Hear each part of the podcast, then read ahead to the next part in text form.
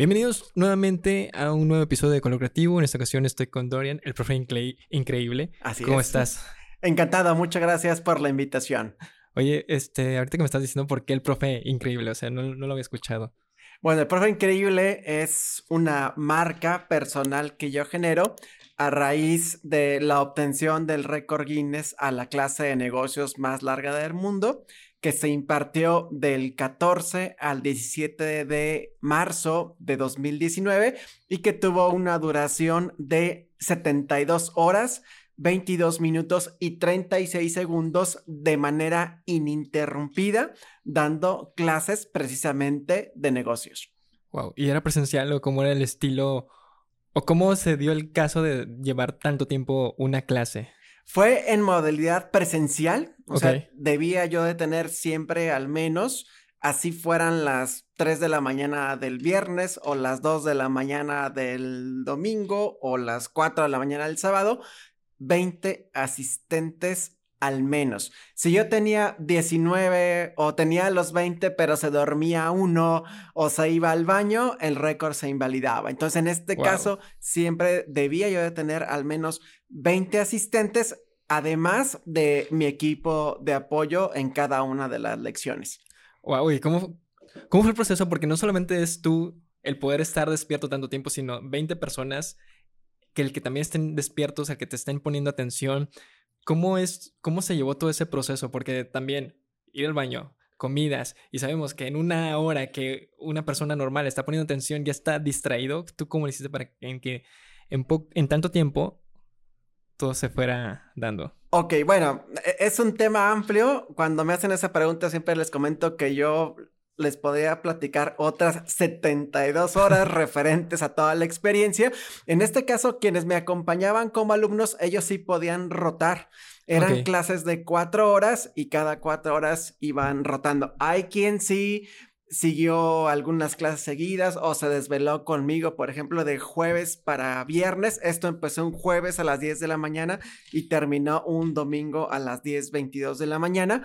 Hubo gente que en la noche de ese primer eh, día, de que fue un jueves, permaneció 8 o 12 horas conmigo con tal de mantener el quórum y que el récord no se invalidara. Entonces era un día difícil, pues quién iba a estar tomando una clase el, el viernes a las 2 de la mañana y y mantenerte despierto era, era algo complicado, pero era gente que creía en mí, que me conocía y que sobre todo, si es que no me conocía, creía en el reto y que esto iba a ser posible, ¿no? O sea, realmente hay una cantidad de cuestiones alrededor de que implican sobre todo una fortaleza mental eh, prácticamente inquebrantable porque son tantos los obstáculos que hay para llegar a lograr el objetivo que muchas veces tú te ves disminuido o te sientes triste o crees que pues en realidad no se va a poder, pero si sigues, sigues y sigues y sobre todo si tú sigues creyendo en ti mismo y en lo que quieres hacer, pues ahí está el resultado que nos llevó a estar no únicamente en el libro de los récords Guinness, que es algo para mí extraordinario, sino también tener un lugar, por ejemplo, en la versión de Wikipedia Internacional. Si te metes a la historia de México 2019, te vas al día de marzo 17 y ahí viene que un servidor obtuvo este récord mundial, lo cual para mí es algo que yo jamás pensé, no sé si merecido o inmerecido, pero que la verdad pues ya está ahí en los libros de la historia mundial. Qué padre. Oye, llegó un punto en que tú dijiste, sabes que ya no puedo. Porque en todo lo que hacemos, ya sea desde que tú emprendes algo, siempre hay os- obstáculos que tú dices, sabes que ya no puedo, necesito regresar pues a mi vida rutinaria. En tu caso, pues necesito descansar o necesito que todos descansen, ¿no? Pero ¿cómo fue el punto de decir, sabes qué? Tengo que seguir adelante. Es lo mismo que cuando corres un maratón, sabemos que son Ujú. 42 kilómetros, que llega un punto que tu, tu cuerpo o tu físico ya no puede, pero todo es parte de la mentalidad que dices, ¿sabes qué?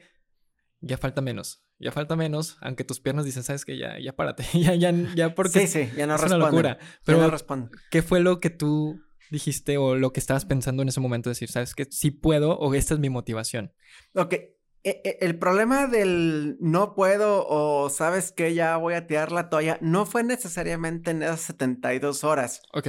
El problema fue en el tema de la organización.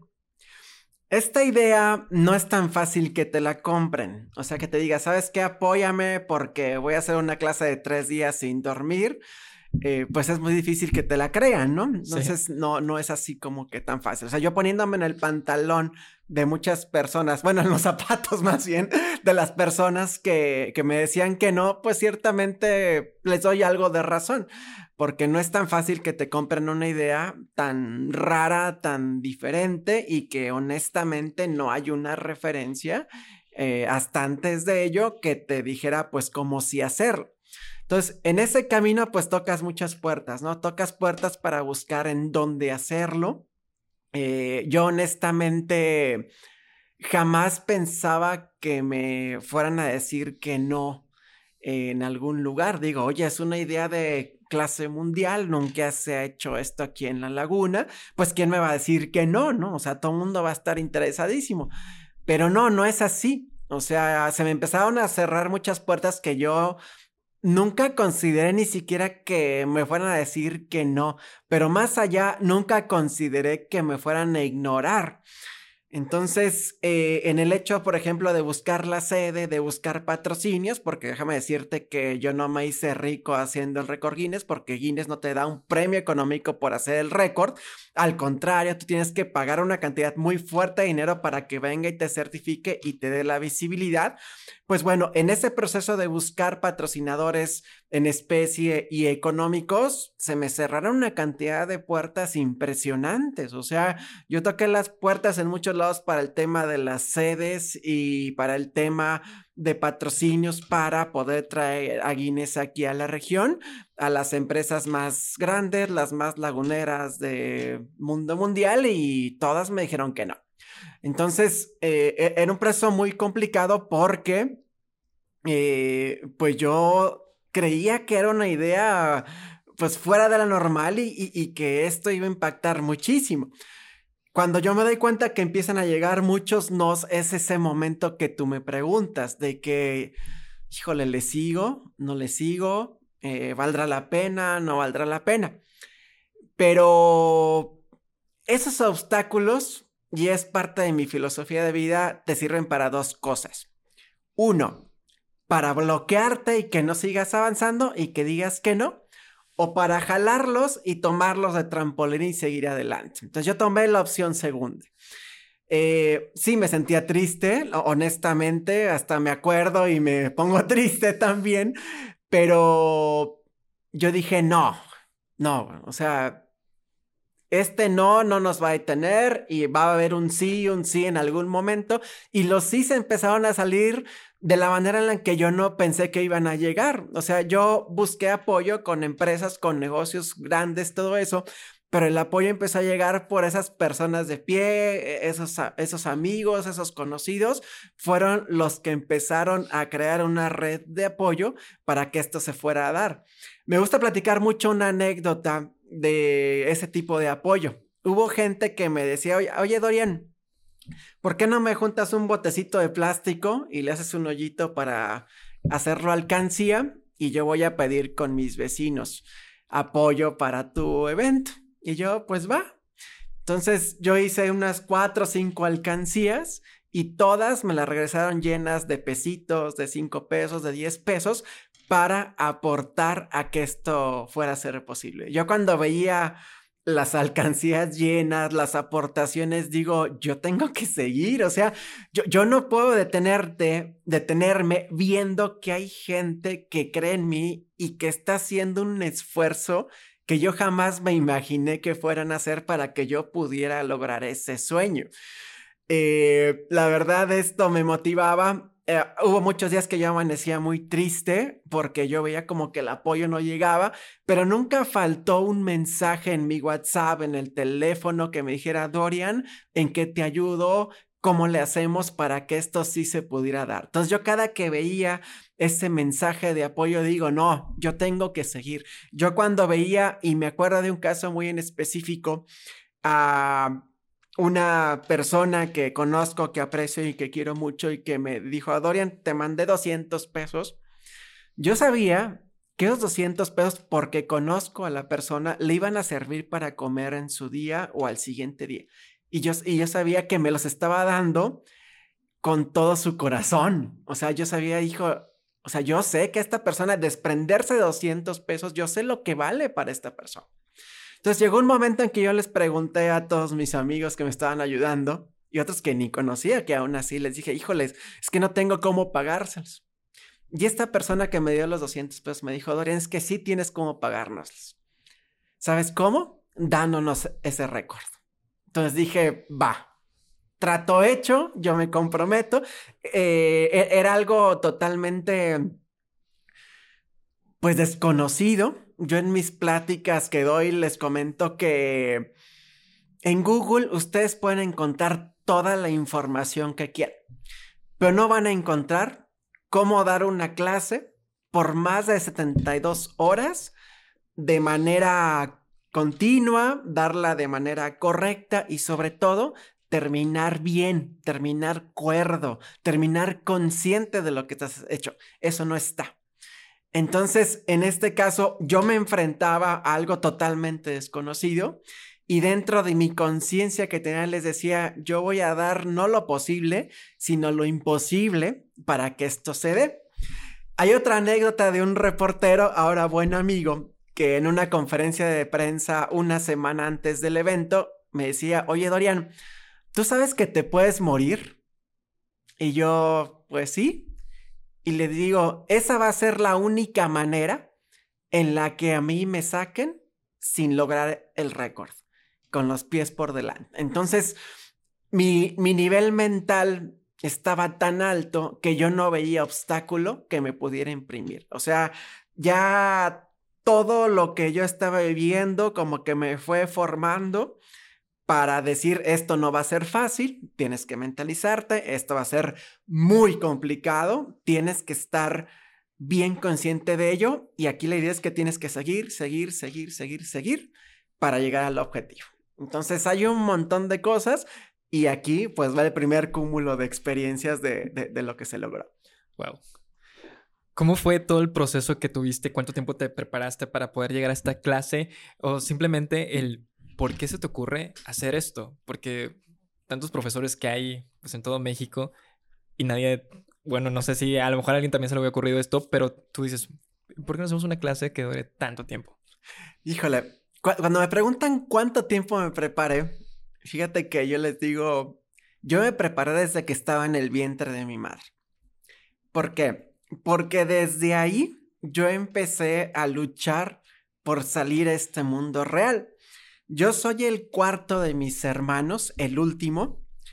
Y pues bueno, provengo de una familia de clase media de los ochentas, que gracias a Dios nunca nos faltó comida, pero que sí había recursos limitados. Entonces, en alguna discusión que hubo entre familia, que de las tantas que tristemente recuerdo, eh, uno de mis hermanos le reprochó a mi mamá que porque ella quería abortarme. Entonces, desde ahí, eh, Dorian Peralta comenzó a luchar por salir adelante. Y bueno, eh, no me abortaron, seguí ahí en la pancita de mi mamá. Y justo meses antes de nacer, pues, ¿qué crees? Que traía el cordón umbilical en el, cuello, y prácticamente los médicos me decían, pues señora, le decían a mi mamá, señora, pues hijo, pues no va a nacer. Si nace, pues nace muerto o simplemente no llega al término del embarazo, ¿no? Pero sale, sale. Entonces, yo digo que desde ahí la vida a mí ya me fue formando para crearme un carácter de lograr este tipo de retos y tantos otros que se, que, que se me han enfrentado durante la vida. Entonces yo me empecé a formar para este récord desde que estaba en el vientre de mi mamá y durante una infancia muy compleja, eh, con situaciones bastante impactantes que pude vencer y toda una formación que me llevó a decir, este es el momento para hacerlo.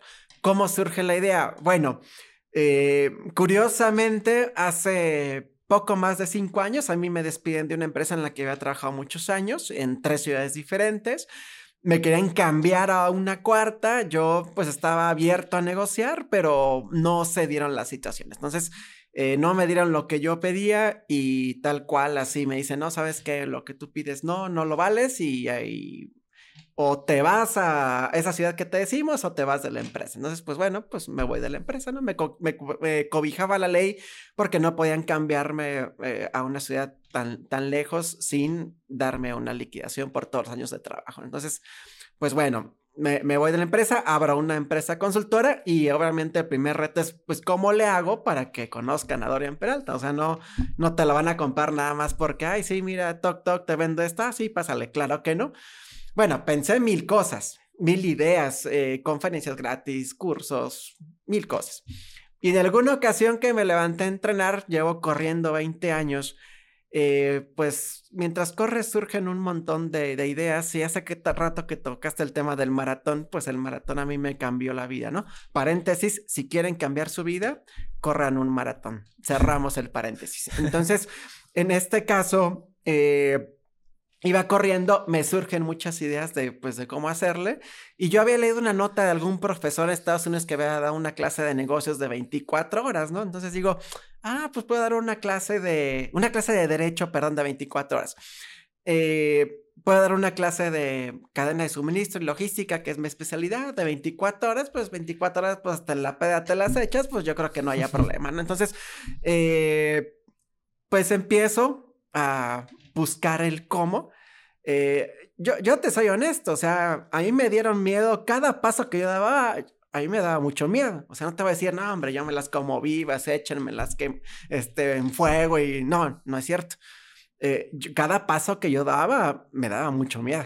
Desde tocar la puerta Guinness, todo eso a mí me daba mucho miedo. Oye, ¿qué va a pasar? ¿Qué tal si, si por ser mexicano no se puede? No o sea, muchas cosas que, que, que, que en la mente vas formando. Pero aquí la idea era vencer el miedo, ¿no? Entonces vencí un miedo y venía otro, y pues otra vez a vencerlo, y el que sigue, el que sigue, el que sigue, hasta estar ahí sentado al momento de la hora cero, ¿no? De, de que ya había que empezar a dar la clase. Entonces, fueron muchos pasos que yo tuve que dar y honestamente tenía mucho temor porque era algo desconocido, o sea, era, era algo que, que no había referencia de cómo hacerlo, ¿no? O sea, te, te te ibas a meter, bueno, me iba a meter en algo que no tenía ningún tipo de referencia y que en este caso, pues, podía salir o no podía salir, ¿no? Pero en, mi mente estaba que yo iba a dar lo máximo para que esto pudiera salir. O sea, mi cuerpo, después de más de 250 competencias que he hecho de atletismo, de medios maratones, maratones, eh, triatlón, duatlón, etcétera, etcétera, estaba acostumbrado al, cansancio, al, al, alto rendimiento. Y eh, cuando yo sentí mi máximo nivel de dolor, precisamente fue corriendo un maratón en Querétaro. O sea, yo me entrené como en la vida había entrenado un maratón. Me devoraba el Cerro de Vizcaya tres, cuatro veces cada fin de semana y, y llega el maratón y al kilómetro 29 me sale una ampolla y ya no podía correr. No manches. Entonces, ese día, no hay día en que yo haya sentido más dolor físico que ese día. ¿Y sabes qué? Pude terminar y dije, pues debo poder este, hacer las 72 horas. O sea, no, creo sentir la misma cantidad de dolor que sentí aquella vez y aún así lo puedo lograr. Entonces, pues eran referencias que yo me, me ponía físicas, mentales, eh, de, de, conducta, de organización, que yo decía, pues debo poder, o al menos debo, debo intentarlo. Entonces, todo este cúmulo de pruebas para llegar a fue un conjunto de miedos. O sea, cada paso era, un, era temor, era, era, era miedo, pero ese miedo no era lo suficientemente fuerte como para detenerme. Y en este caso, te insisto, quien me ayudó fueron personas que siempre que yo sentía, híjole, valdrá la pena, híjole, se podrá, eh, pues me daban la mano. Y además ya no podía zafarme, porque yo en enero firmé un contrato con Guinness para hacer el, el, el récord y además ya había dinero de por medio, entonces ya no, ya no podía sacarme, ni modo de darles el dinero y, y ¿sabes qué? Pues no, no se hace y está muy difícil y ahí nos vemos, pero aquí la idea fue seguir. Eh, además, yo soy una persona que cuando dice algo es porque lo va a hacer. Entonces, yo cuando ya había dicho algo y ya era algo abierto a la opinión pública, a medios de comunicación, era porque lo tenía que hacer. Y como le contesté en esa ocasión a este periodista, la única manera en la que a mí me iban a sacar sin lograr ese récord de la biblioteca de la universidad donde lo hice, iba a ser con los pies por delante, porque de ahí en fuera nada me iba a detener. Algo que tú dijiste muy importante, que hay gente que te apoya sin ni siquiera conocer. Lo mismo, por ejemplo, en la cuestión del podcast, cuando empiezo el primer episodio, yo se lo envío pues a mis seres cercanos. Digo, pues lo van a escuchar a lo mejor ellos o a lo mejor ni lo escuchan, pero al último resultó que personas fueras de que no te imaginas lo escuchan y van recomendando y esa es la persona que te motiva a, seguir. E, el ejemplo del maratón. ¿Cuántas veces vas corriendo? O sea, hay en, eh, en, una parte vas a tener a todos tus conocidos, ¿no? Pero en todos los demás 40 kilómetros, ¿quién está? Personas que ni siquiera te conocen y te dicen, tú puedes, mm. porque es lo único que necesitas, apoyo. Porque, como te había comentado, yo corrí un maratón hace dos años, que pues yo literal, yo no me entrené nada, pero yo veía personas corriendo y dije, yo también lo puedo hacer. Si veo a alguien ya mayor que yo corriéndolo, digo, ¿por qué yo no lo puedo hacer o por qué yo no lo hago, no?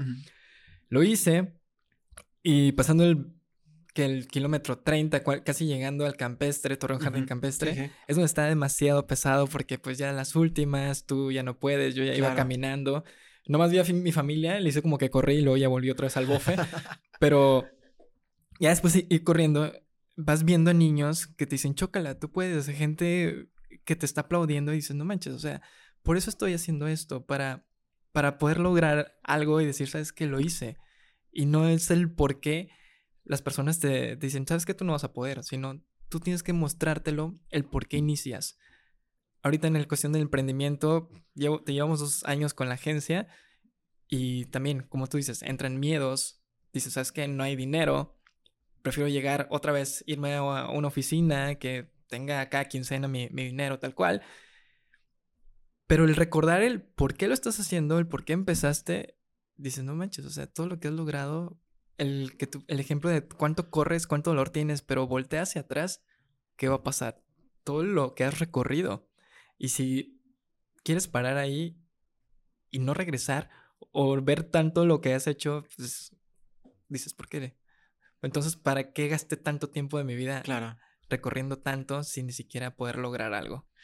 Y eso es el ejemplo que, que tú dices que, que, a mí me gustó. ¿A ti cómo te cambió el maratón? Ah, no, el maratón es otro rollo. O sea, antes de platicarte del maratón, quisiera nada más cerrar la idea de que cuando uno quiere lograr un sueño, el que sea, y de la dimensión que sea, uno da por hecho que siempre tu gente más cercana, tu familia, tus amigos, te van a apoyar. Así ya por definición. Sueño, igual toda mi familia y mis amigos me apoyan. Pero no, no, no, no, no necesariamente. O sea, mucha gente, ah, muy bien, ya, éxito, que te va bien y se da la vuelta y jamás va a volver, ¿no? O con el récord, no, este, no, pues échale ganas, aquí este, te apoyamos y todo y jamás los vuelves a ver.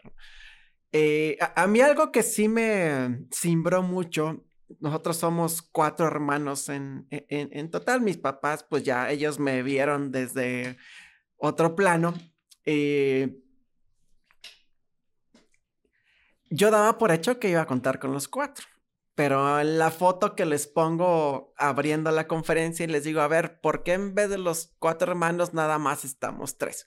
Y no sé por qué, pero muchas veces me contestan, no, es que el otro tomó la foto. Le dije, no, no, este, me hubiera encantado que hubiera tomado la foto, ¿no? Pero fue porque no creyó, o sea, no estuvo porque no creyó. Y tuvimos un grupo de WhatsApp ahí pues, de apoyo familiar y un solo mensaje no recibí de, en este caso de mi hermana, ni un solo mensaje. Eh, pero ya cuando lo logró, pues luego, luego redes sociales. Yo siempre sube que tú ibas a poder y siempre te apoyé. Yo, bueno, eh, total, ¿no? Eh, no hay rencor. Pero esto lo pongo como un ejemplo de que cuando vayamos a empezar nuestros sueños, siempre va a haber alguien que se va a hacer un lado y que ese alguien puede ser alguien que nosotros juramos que nos iba a apoyar. Entonces, ojo con esa cuestión, es parte de la vida misma, no deben o no tienen la obligación de hacerlo, porque el sueño es tuyo y tú debes buscar cómo llegar a él. Y muchas veces personas que uno dijo, no, hombre, él sí me va a apoyar, el amigo, la amiga, el esposo, la esposa, el pariente toda la vida, probablemente va a ser el primero que se va a hacer a un lado. Entonces, e, este tipo de cuestiones sí me, me choquearon, la verdad, no, no, no te soy sincero, me, sí, sí me agüitaron, pero pues aquí le di de seguir, así como se salieron estas personas que, que, no me apoyaron, por así decirlo, en el maratón, llegaron muchas otras que yo no conocía y que me dieron la mano. Entonces, en el camino para lograr un sueño, muchas personas que uno que cree, jura, te van a apoyar, no lo van a hacer, pero a cambio de ellas van a llegar otras que ni te conocen y que te van a dar la mano. Y eso es lo que pasa en el, en el maratón, ¿no? O sea, tú vas corriendo, eh, pues tú que quisieras que la gente estuviera ahí desde las cinco y media de la mañana, que tienes que estar ahí formado, que estén ahí dándote agua, hidratando, alguna barra energética durante el camino, pero mucha gente no, no, no está. Pero va a haber mucha gente que sin conocerte, Incluso te va a decir por tu nombre, porque pues en el número ahí viene el nombre. Y échale ganas, Dorian, échale ganas, Jan, tú puedes, aunque ya vengas muriéndote, pero esas voces te ayudan, ¿no? Y, todo el entorno te ayuda a seguir. Pero hay, quien no sigue, o sea, hay quien no sigue en el maratón porque pues el cuerpo pues también tiene, tiene límites y a veces no es nada más un tema mental, sino es un tema físico que pues ya, ya no puedes, ¿no? Pero eh, a mí en un maratón cambió la vida porque me llegó a ver cuáles son, una, mis límites y cuáles son, dos, en este caso, hasta dónde puedo llegar.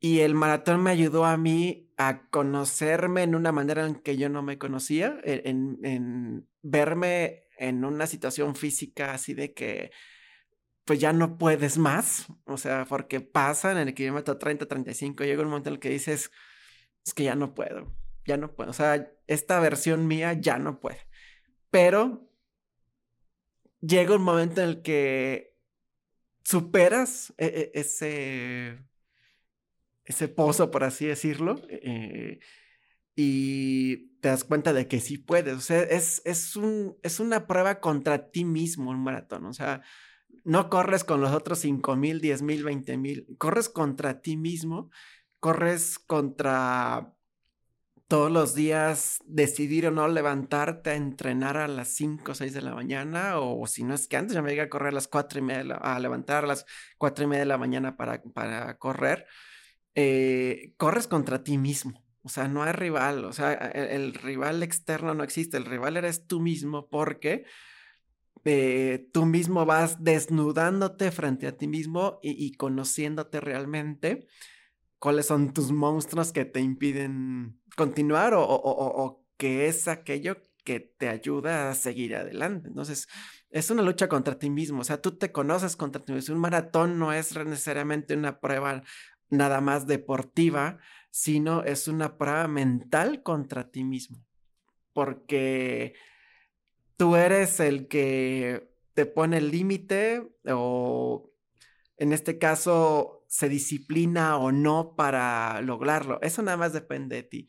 Si eres parte de un grupo que te apoya, eso te impulsa muchísimo, pero eh, siempre es una prueba y una lucha contra ti mismo. Entonces yo maratón, te digo, este de Querétaro me, me preparé como en la vida y, jamás me había yo ampollado un dedo, jamás en la vida. O sea, yo supe que me había ampollado hasta el último que me agarró la cruz roja y me arrastró y me, ah, te ampollaste. Dije, yo, yo no sabía que me había ampollado, yo no sabía porque jamás me había ampollado. Entonces, eh, yo tengo que correr eh, los 13 kilómetros que faltaban más un piloncito que todavía los organizadores le pusieron, que fue algo, bueno, cuestionable, pero bueno, eh, pues ahí seguí corriendo y arrastrándome. Y en algún momento dije, no, ya voy a tomar un taxi porque, pues no, ya no la hago.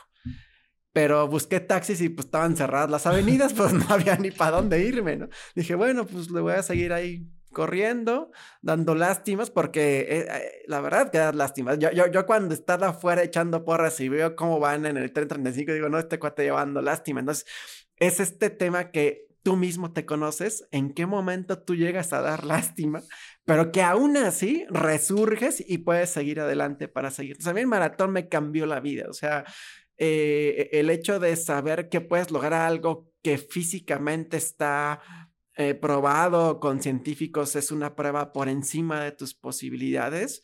Eh, eso a mí me impulsó a decir, bueno, si puedo esto, puedo hacer muchas cosas. Para mí el maratón fue un paso muy importante para cambiar mi mentalidad de la vida, de lo que soy, de lo que puedo lograr y enfrentarme a mayores retos como lo que hicimos de la clase de negocios más larga del mundo.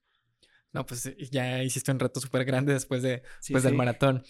Yo cuando corrí el maratón, pues había puesto el ejemplo porque estaba a raíz de haber empezado la agencia. Algo que, que, habíamos tocado, te comentaba, era que, cuando vas a empezar algo, pues mucha gente a veces está emocionada. Casi siempre cuando alguien abre un negocio, pues todos subiendo las historias de felicidad, bla, bla, bla, bla. Pero ¿qué pasa después? Eso lo puse en los primeros 10 kilómetros, ¿no? Así como ejemplo. Después del kilómetro 15 al 20, la gente se empieza a alejar. Ya te visita de vez en cuando, a veces ya ni te visita, o a veces ya aburres porque estás subiendo siempre de, lo mismo en tus redes sociales, que dicen, no, pues solamente habla de lo mismo, ¿no? Del kilómetro 25 al 30, pues te das cuenta que ya no estás seguro si seguir por, porque cada vez ves menos gente. Pero del, del 35 al 42, ¿qué es lo que pasa? recuerdas que el por qué lo empezaste, porque poco a poco vas viendo personas diferentes que les está gustando lo que a ti te gusta y eso es el cómo sigues adelante después de haber vivido todo este proceso y es, al mismo tiempo lo vas luchando con eh, corriendo el maratón. Y eso lo puse en el ejemplo dije pues es lo mismo que está pasando. Es lo mismo que pasa cuando tú empiezas cualquier cosa vas ves mucha gente al final poco a poco se van alejando pero el recordar el por qué lo estás haciendo es lo más importante. Por ejemplo, ahora sí quiero recordar o el por qué iniciaste tú a dar clases. Ahorita estabas diciendo que trabajabas en, en una empresa, bla, bla, pero no el, el por qué te gustó dar clases el por qué quieres dar clases, qué te gusta, cuál es el aprendizaje que tú tienes en esto. Ok, qué, bueno que preguntas esto, no es algo que tan común me lo hagan y, y, es algo que sí me gusta externar. Bueno, yo desde siempre... Eh, tengo esa venía de ayudar a los demás, o sea, siempre en la vida. Tomé conciencia de ello ya unos años después, muchos años después, pero siempre me ha gustado a mí ayudar a las personas. De ahí que mi misión en la vida es servir a los demás. Entonces, cualquier cuestión que yo haga para ayudar a los demás, a mí me hace inmensamente feliz. Entonces, eh, desde niño yo era aquel compañerito al que se le juntaban los demás, oye, explícame esto, explícame el otro, y a mí me gustaba explicárselos. Y me daba mucho gusto cuando pasaban sus exámenes. Me acuerdo mucho en la prepa que me junté con algunos amigos para explicarle algún tema de, de matemáticas y yo muy contento porque habían pasado todo su examen. Entonces, eh, yo ahí todavía no estaba plenamente consciente, pero yo sabía que me gustaba ayudar y la forma de enseñarle a los demás era una manera de encauzar ese sentimiento por, por servir, ¿no? Hubo un tiempo en el que estuve involucrado muy de joven en la, en la política porque quería ayudar a los demás y todo ese rollo, y yo era feliz haciéndolo, hasta que llegó un momento en el que te soy honesto, o sea, tenía que pagar el camión para la universidad y yo no tenía nada en la bolsa. Entonces dije, a ver, Dorian, este, pues antes de ayudar a los demás, pues ayúdate a ti, ¿no? Entonces puse un, un stand-by y una pausa a esa, esa, esa cuestión y pues me enfoqué a ayudarme a mí para ya después poder ayudar a los demás para mí pisar el suelo de una universidad fue algo bien complicado por un entorno familiar y social muy adverso. Y alguna vez yo dije, para honrar este momento que a mí me costó tanto hacer de pisar a una universidad y de obtener un título universitario, a mí me gustaría dar clase. Y no únicamente por eso, sino también porque si hay una figura en mi vida que ha impactado positivamente han sido muchos de mis maestros.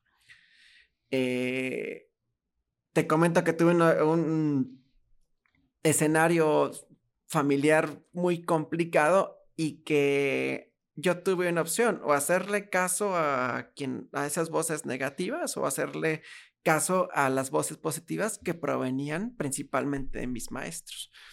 Entonces, eh, e, en este caso lo dejé en el aire, e, esa, esa idea quedó en el aire, pero llegó un momento en el que dije, creo que ya es tiempo de cristalizar ese sueño de dar clases a nivel universitario. Esa era, esa era la idea. Entonces yo antes de, pisar un aula universitaria como docente, había ya generado más de 17 años de experiencia profesional, porque para mí siempre fue un compromiso el ponerme frente a un grupo de alumnos, pues que tienen un compromiso, que pagan un servicio y que buscan obtener lo mejor de quien está frente a ellos en, la, universitaria. Entonces, eh, se dan las circunstancias de alguna conexión, de, me, acuerdo que en esta vez fue una nutrióloga que daba clases y que yo pues le dije, ay, a mí me gustaría dar clases. Y me dijo, ah, sí, ten, mira, ten el contacto, ¿sabes qué? Ve mañana, ya tiene cita a las 12 del día. Y dije, ah, bueno, voy a ir a ver qué tal. Y ahí empezó todo y dije, híjole, tengo un compromiso muy fuerte entre mis manos. O sea, realmente para mí eh, estar como docente frente a un grupo de universitarios eh, ha sido siempre un reto y un compromiso muy grande porque eres eh, como tal un artífice en, la formación de aquellas personas que le van a generar en un futuro a tu país, ¿no? Entonces, para mí siempre ha sido un compromiso bien grande y siempre eh, independientemente de si esté cansado, de si esté triste o, de, si esté muy bien o esté muy contento, independientemente de mi estado de ánimo, eh, siempre mi reto es darle el 100% a mis alumnos, sea, darles siempre la mejor versión que yo pueda darles, independientemente de, de, cómo yo me sienta por dentro, mi compromiso es siempre dar lo mejor de mí hacia ellos, ¿no? Y así fue el camino. Ahorita ya llevo ya más de siete años en, la parte de la docencia universitaria. he impartido ya hasta el día de hoy 52 diferentes eh, cátedras de, negocios y, la verdad que, me ha permitido no únicamente transmitir conocimiento, sino yo también aprender muchísimo eh, en, en, diferentes áreas y también en esa interrelación que tengo con los alumnos, ¿no? Yo muchas veces les digo, este, yo vengo a enseñarles, pero muchas veces ustedes terminan enseñándome a mí. Y, y, no me refiero a que me enseñen conocimientos, sino que me enseñan muchas cosas de cómo pensar, de cómo hacer ideas, de crear algún tipo de concepto. Y todo eso a mí me enseña y me nutre mucho. Entonces, eh, a, mí también muchas veces llego cansado, triste a un aula, pero ya al momento de estar ahí, todo queda atrás. O sea, todo queda atrás. Se cierra la puerta y a dar lo mejor de uno y todo queda atrás. Y, la verdad que a mí me apasiona mucho eh, dar, dar, dar clases. Me, me gusta porque, como te lo comentaba, es la mejor manera en la cual yo puedo encauzar mi misión de servir a los demás. Este, yo considero que hay dos lugares en los cuales podemos crear una mejor sociedad. El primer lugar es el hogar, evidentemente, como padres dando valores, valores a los hijos, y el segundo lugar es estando frente a un grupo de alumnos. Entonces, esos dos lugares, el hogar y la escuela, son los dos mejores lugares en los cuales podemos impactar positivamente por crear una mejor sociedad. Por eso me gusta ser docente. ¿Y cuál es tu método de, dar clases? Porque aquí tenemos una persona que habla muy bien de ti y se, se ha llevado algo. se, ha llevado algo de eso, y la manera en que hablas, en la que te explayas y todo. ¿Cómo es tu método? O sea, poniendo el ejemplo de la película que está ahorita de Radical, sí, sí. de la, manera en que él enseña a sus alumnos, que es una manera muy diferente, porque, pues, como alumno o niño, pues, ¿qué es lo que haces? O sea, vas más por obligación, porque. Claro. Pero, ¿cómo haces para atrapar a la gente que en verdad le guste este, la clase que tú estás dando? Pues, uno es el tema de pues que se note que estás ahí por gusto, por pasión, ¿no? Eso, eso debe transmitir, ¿no? Eh, pero básicamente Y antes de comentarte por qué te voy a, a platicar una anécdota, o sea, yo tuve muchos docentes, yo creo que todos tuvimos muchos maestros que nos enseñaron algo, pero pues ahí se quedó y pues pasé la materia, hice el examen, cerré la puerta y se me olvidó lo que contesté en el examen, ¿no? Porque me lo memoricé para ese momento.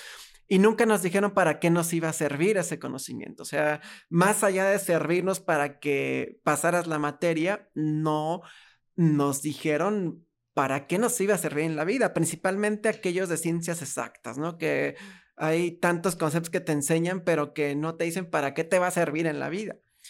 Entonces yo me quedé siempre con esa cosquillita de que, a ver, si yo voy a estar frente a un grupo de alumnos, pues cualquier concepto que yo les diga, les tengo que decir para qué les va a servir y cómo se aplica allá afuera. Entonces, mi idea es, uno, evidentemente cumplir el plan curricular de que tengo que enseñarle a los alumnos, pero siempre de la mano de un ejemplo.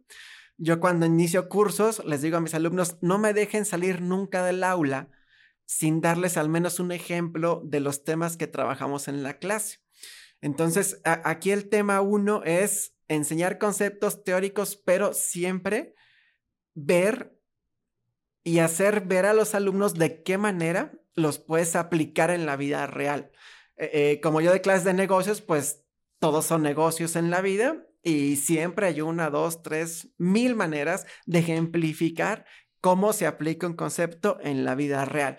Entonces, igual no te acuerdas de qué significa mercadotecnia, pero tú sabes cómo una empresa lo está aplicando. Y es ahí donde el conocimiento, pues, es más significativo que, pues, memorizándolo y olvidándolo a momento de que cierras la puerta y te sales del examen. Entonces, aquí la idea en lo que yo enfoco más es principalmente en que lo que veamos de teoría siempre le encontremos una manera en la cual aplicar y realmente que digas, ah, ok, o sea, ya no nada más me voy a aprender esto para el examen, sino ya sé cómo se aplica. Entonces, esa es básicamente la idea, ¿no? O sea, aplicar lo que se ve en teoría y explicar cómo se puede, en este caso, poner en marcha en un negocio o cómo lo hacen las empresas. Entonces, ese básicamente es el enfoque. Y, algo muy importante es que eh, este país no va a cambiar hasta que entendamos que los docentes tenemos una labor tan importante como la de los médicos. Los médicos, si se te enferma un paciente a las 10, 11 de la noche, pues ahí tienes que estar. Bueno, si un alumno te pide una duda a las 10, 11 de la noche el sábado domingo, que por cierto tengo muchas dudas en mi WhatsApp que voy a atender y con todo gusto lo hago, tienes que estar tú ahí. O sea, e, el hecho de que tú les contestas a tus alumnos, a veces puedo muy rápido, a veces no por la carga de trabajo, pero el hecho de que tú les digas, tú eres importante y les contestas ese mensaje y les digas cómo, eh, motiva mucho al alumno a seguir adelante. O sea, si a ti te pregunta algo, oiga, profe, esto, y tú le contestas, ya le das un lugar importante al alumno dentro del proceso de, de adquisición de conocimiento. Si tú te haces que no o le dices, no, tú investigalo, pues el alumno quiebra esa relación. E, entonces, hay que estar ahí con los alumnos. O sea, obviamente tenemos vida personal, todo eso, pero eh, hay que estar eh, con, ellos para que se sientan ellos parte del proceso, que se sientan importantes y eh, te, respondan en la manera que uno, que uno quiere, ¿no? algo que también les suelo decir, no tan seguido, pero cuando es necesario, es si ustedes tienen la misma duda 10 veces, yo voy a estar las mismas 10 veces para explicarles de qué se trata. Entonces, hay un compromiso personal para formar no licenciados en negocios o en comercio o en mercadotecnia, sino formar eh, personas conscientes de su realidad y sobre todo procurar formar buenas personas. Eh, en mis pláticas les digo, estoy muy contento de que logren, por ejemplo, en graduaciones su título de licenciados en X carrera, pero recuerden que el título más importante que debemos tener en la vida es el de ser buenas personas. Entonces, lo que este mundo necesita son buenas personas. Obviamente requiere licenciados, ingenieros, técnicos, pero necesita de seres humanos realmente que aporten positivamente a la sociedad. Entonces, además del tema de teoría, cómo lo aplico, siempre viene de la mano un tema también de compartirles en la medida de lo posible alguna experiencia personal para que ellos eh, reflejen en su día a día ser buenas personas. No te digo que yo soy un ángel de Dios y que te traigo el aura, soy una persona normal que comete errores, eh, pero procuro siempre eh, ayudar a, los demás, a, apoyar en, mi entorno para pues tener un, pues, un mejor país y un mejor planeta que necesita, la verdad, mucho de, gente que se comprometa a dar algo positivo, porque negativo ya tenemos demasiado. Por ejemplo, ¿tú cómo le haces para buscar siempre el lado positivo a las cosas? La vida te da dos caminos. Cuando te pasa algo malo, tú tienes dos opciones. Opción uno, victimizarte, echarle la culpa a los demás, hacerte el que sufre y todos me odian. La opción dos es, pues va, ya pasó lo malo, ¿cómo puedo hacer para sacarle lo bueno y seguir adelante? ¿no? Entonces, eh, muchas veces o nos quedamos de este lado y otras tantas nos quedamos del otro lado. Yo he optado por la opción última el hecho de que, ok, lo malo siempre va a pasar, o siempre va a haber problemas, pero depende de nosotros cómo lo enfrentamos y cómo lo interpretamos. Y todo lo malo que nos pase, porque a todos nos va a pasar algo malo y siempre va a haber retos que enfrentar eh, que nos llegan, pues no, que no nos gustan, pero broncas siempre van a haber. Aquí el tema es uno, o me hago la víctima, o dos, al contrario, la enfrento y sé que enfrentándolo siempre va a llegar algo bueno después. Una de mis frases de vida es, detrás de cada obstáculo hay una bendición. Entonces, ¿qué quiere decir eso? Que detrás de lo malo que nos pueda pasar siempre va a haber algo bueno, algo que te va a ayudar. Entonces, a mí me impulsa mucho saber que, ok, viene algo malo, yo sé que lo tengo que enfrentar y estoy seguro que después de eso siempre va a venir algo que me haga mejor persona, algo bueno. Entonces, para encontrar el camino positivo, ah, aunque sea de lo más negativo, siempre pienso en que, ok, si esto está pasando, debe ser por algo y yo sé que si está pasando, esto al final me va a dejar una experiencia y un aprendizaje que yo le llamo que es esa bendición. Wow. Te comento esto porque antes de empezar el podcast, yo me había juntado con, con, una persona que lo he contado varias veces me había, me había juntado con esta persona y estamos escuchando un podcast de uno, de un, de un artista que nos gustaba en ese entonces. Cuando empezaba ese podcast, pues decía, no, yo soy bla, bla, hago esto y esto y esto y esto y esto. Y a mí me emocionó. Yo dije, yo quiero hacer todas esas cosas. Por eso corrí un maratón. Por eso, pues me gusta la música. No digo que la haga, pero este, me gusta intentar cosas, aunque me equivoque. Yo me emocioné y esta persona, lo primero que me dice, ¿sabes qué? Yo me sentí el asco. Yo me sentí el asco porque yo no estoy haciendo nada de mi vida. Cada vez se sienten depresión, cada vez la ansiedad, porque en vez de buscar hacer algo o luchar por hacer algo, simplemente ve a su alrededor eh, y ve que no hay cosas en su casa y pues, se agüita. Y me, he topado con muchas personas que siempre buscan tener una perfección para hacer algo, que es lo que te comentaba ahorita detrás de micrófonos, y terminan haciendo nada. Porque la perfección para ellos es tener dinero para comprar todas las cosas que pues al mismo tiempo yo he dicho, la perfección se va construyendo por la retroalimentación de lo que vas este, haciendo. Por ejemplo, del podcast. No, pues hay que subir el micrófono, hay que, hay que conseguir otras cosas, no se escucha bien, cambia la plática, X cosa, necesito que tenga, tengas video o algo, pero ahí vas construyendo algo que se va haciendo perfecto poco a poco, pero siempre vas a buscar, vas a encontrar detalles, ¿no?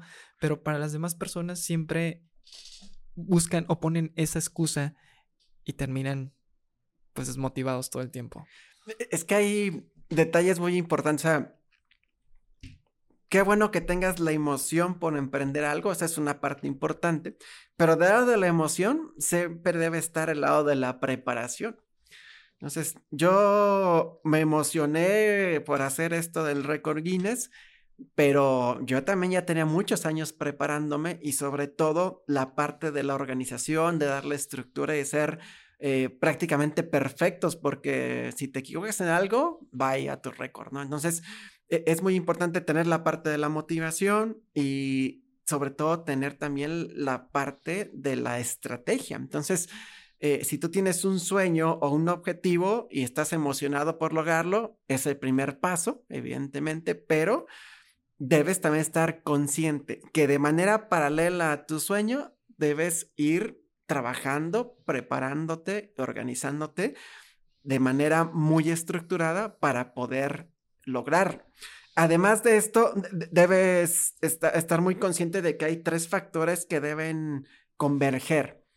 La parte mental, que es esa motivación, la parte física y la parte espiritual. O sea, Cualquier cosa que uno quiera hacer, debes conjuntar estos tres aspectos para llevarlo a cabo. Yo estaba mentalmente emocionado por este gran reto del Guinness, pero también físicamente estaba muy bien preparado. O sea, había competido cientos de veces y ya mi cuerpo estaba preparado para asumir este tipo de, retos. Y también siempre hay un ser espiritual, que para mí es Papá Dios, para mí es San Juditas, pero cada quien puede tener ese ser espiritual en quien quiera, pero hay una energía que te va a ayudar a salir adelante. Entonces la parte espiritual es bien importante. Casi nunca la platico, salvo alguna vez que me invitaron a una iglesia a darlo, ahí me explayé bien a gusto. y todos los días ahí le rezaba a mis anjuditas. E, esa, esa parte es bien importante. O sea, es la parte eh, mental, la parte física y la parte espiritual. Deben converger estas dos para llegar a lograr cualquier objetivo. Si alguna de ellas falla, el objetivo no se va a dar. Entonces, hay que estar muy claros de que son tres aspectos fundamentales que hay que hacer converger, trabajarlos y que si los tenemos bien elaborados, vamos a alcanzar ese objetivo el cual buscamos, pero no podemos demeritar ninguno de estos tres aspectos, ni obviarlo, ni descuidarlo, porque no lo vamos a lograr. Entonces, siempre que queramos un sueño, puede ser un sueño chiquito, un sueño grande, como uno lo quiera dimensionar, debemos converger mente, cuerpo y el alma o, la parte espiritual, sí o sí. Wow, sí es cierto. Sí, porque, por ejemplo, aquí hay personas que siempre hablan mucho de lo espiritual y para sentirse mejor, eh, todo demás. Yo soy más del lado de motivación y Lalo es un poco más de la estructural, o sea, como que todos nos vamos complementando en todo eso, pero todos son parte para que las cosas se vayan dando poco a poco. Vamos a llegar a, una dinámica donde vas a tener cinco segundos, aquí tienes una pluma, y vas a dibujar lo primero que se te venga a la mente. En cinco segundos, no importa lo que sea, solamente lo primero que se venga. Empieza en 5, 4, 3, 2 y 1. 5, 4, 3, 2 y 1. Ya. Listo, si quieres mostrarlo en la cámara para decir qué es lo que... No, no es un Mickey Mouse, ¿eh? A ver. ¿Qué significado tiene? ¿O porque... Son e, estas tres cuestiones que te acabo de platicar. Ok. Es la, la mente, tu cuerpo y tu espíritu. Y la parte del medio es donde, donde convergen para poder lograr el objetivo. Ok. Es eso. Bueno, básicamente esta, esta dinámica, bueno, es la primera vez que alguien hace como que algo más estructurado, todos dibujan una casita o un árbol o, lo primero que se les venga a la mente. soy muy, muy así, yo soy muy estructurado, muy sistemático. Eso está padre. Y todo lo que hago, pues es, sigue parte de un plan bien organizado. Eso está padre porque básicamente, te digo, eh, te dije, es lo primero que se te venga a la mente, no pasa nada. ¿Por qué? Porque siempre llegamos, vamos a llegar al, mismo objetivo, el mismo resultado, es toda la plática que hemos tenido. O sea, todo lo que has platicado desde el maratón, desde la clase, desde el record Guinness, termina siendo este el resumen de toda la plática. Por ejemplo, te digo, han venido personas que, que han dibujado lo que sea, una medalla, una estrella, pero es por la plática que se está dando y se termina esto. Es el subconsciente que da como este resultado. Exactamente. De, esto se trata, pues, esta primera dinámica. Y pues ahora vamos a llegar a la dinámica del color. Ahorita te decía un poquito de qué trataba. Yo pensé que era el rojo por, por el saco que traes, pero resulta que es algo diferente. Si quieres decir eh, cualquiera de los dos colores, el azul o el rojo, ¿para ti qué significado tiene? Ok, mi color favorito, creerían que es el rojo, pero no, mi color favorito es el azul, este del color del moño, el azul rey. Ok. Porque me gusta. Me gusta, simplemente me gusta. Y el tema del color rojo, te, voy a platicar lo que es la, la historia, ¿no? Ok. Eh, a, inicios de la, de la charla, te platiqué que yo de, de, joven estuve en una organización política, pero que dije, pues no puedes ayudar a los demás si no te ayudas a ti mismo. Y me sale, entonces, me quedó esa cosquillita de poder participar en el tema político. Entonces, hace eh, poco más de dos años yo fui candidato a diputado federal. Yo busqué eh, la oportunidad con algún partido político de poder cerrar ese ciclo de participar políticamente en algo.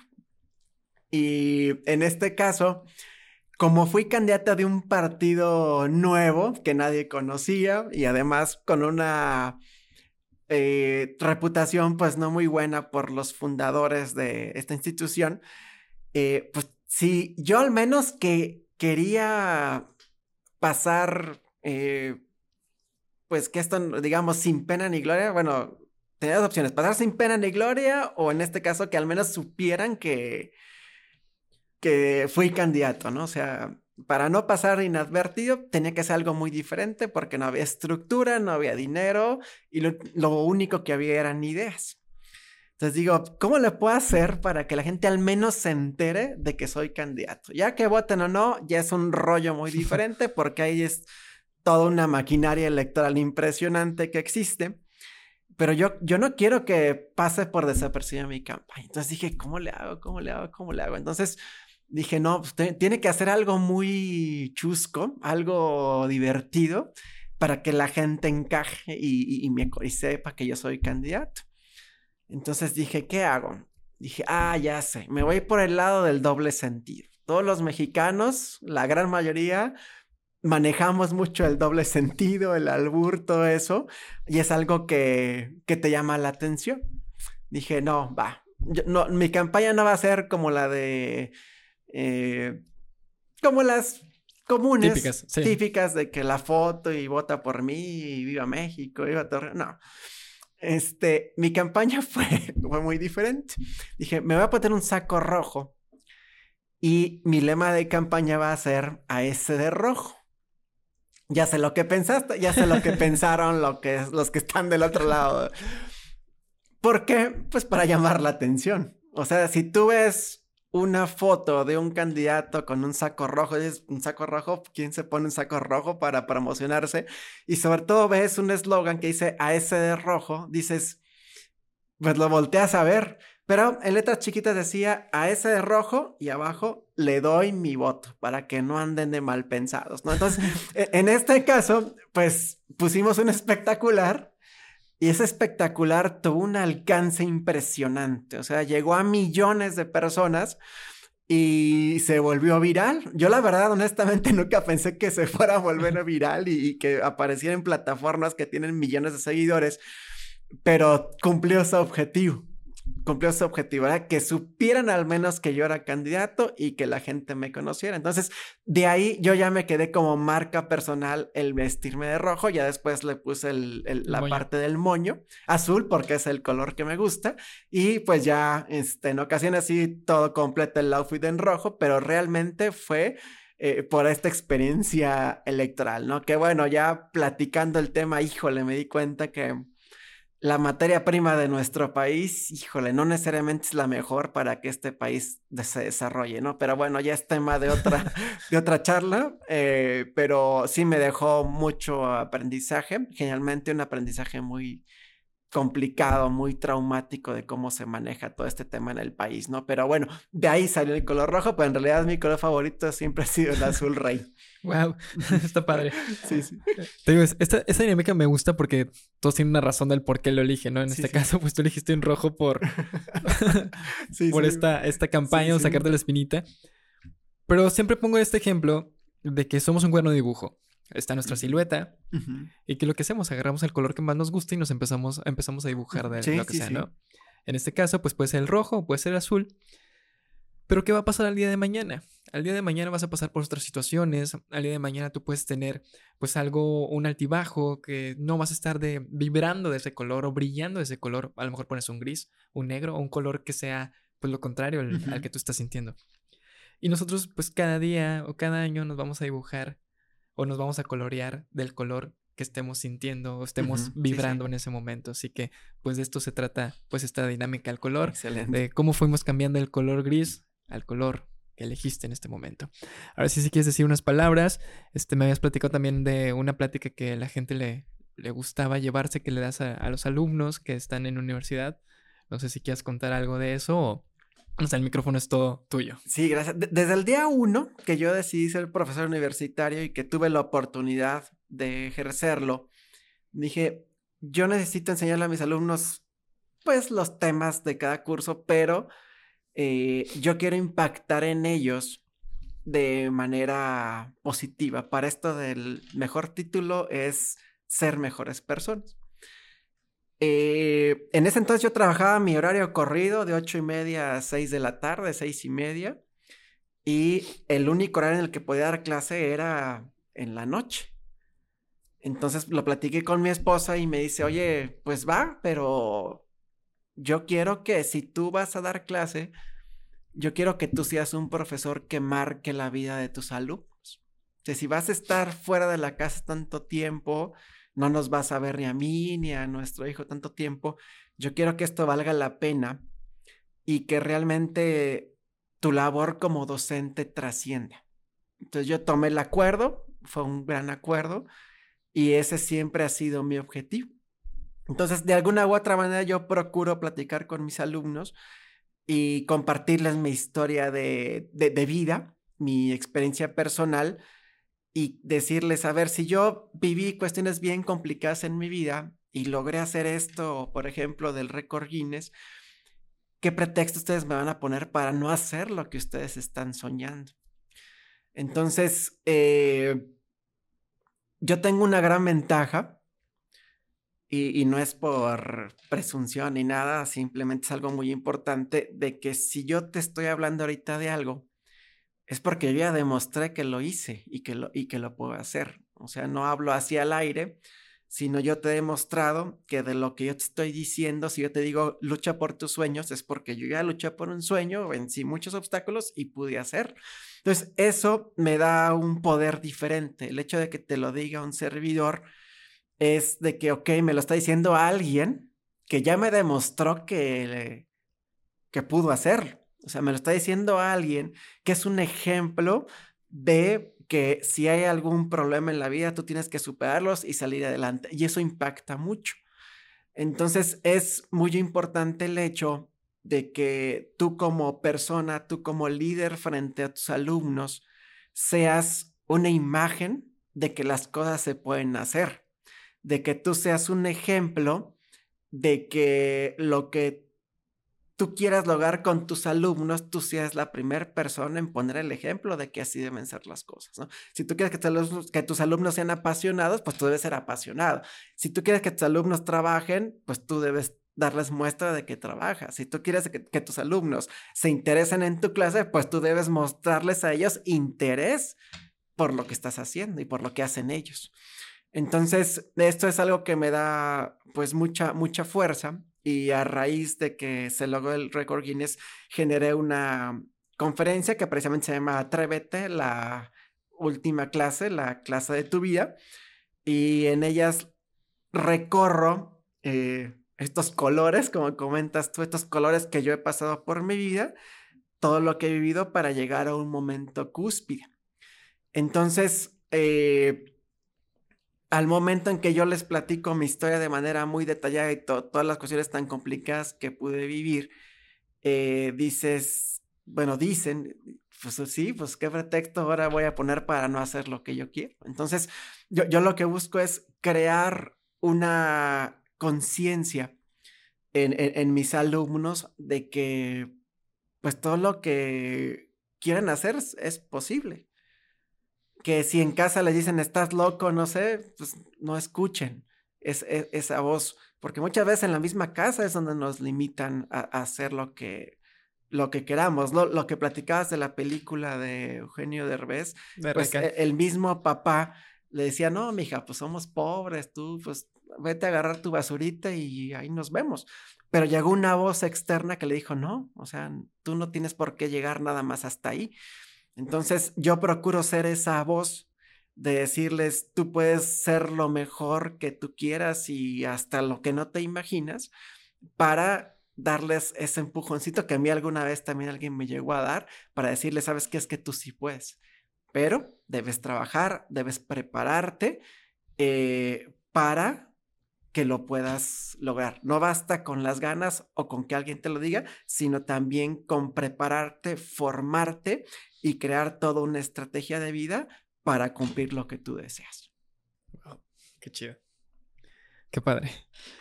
Ahora sí, si quieres pasar, pues tus redes sociales, ¿dónde te pueden encontrar? Arroba el profe increíble, Dorian Peralta, ahí estoy al alcance de, de, un mensaje y lo digo de manera literal. A veces me escribe gente que ni conozco y me pide algún consejo y yo encantado de poder hacerlo.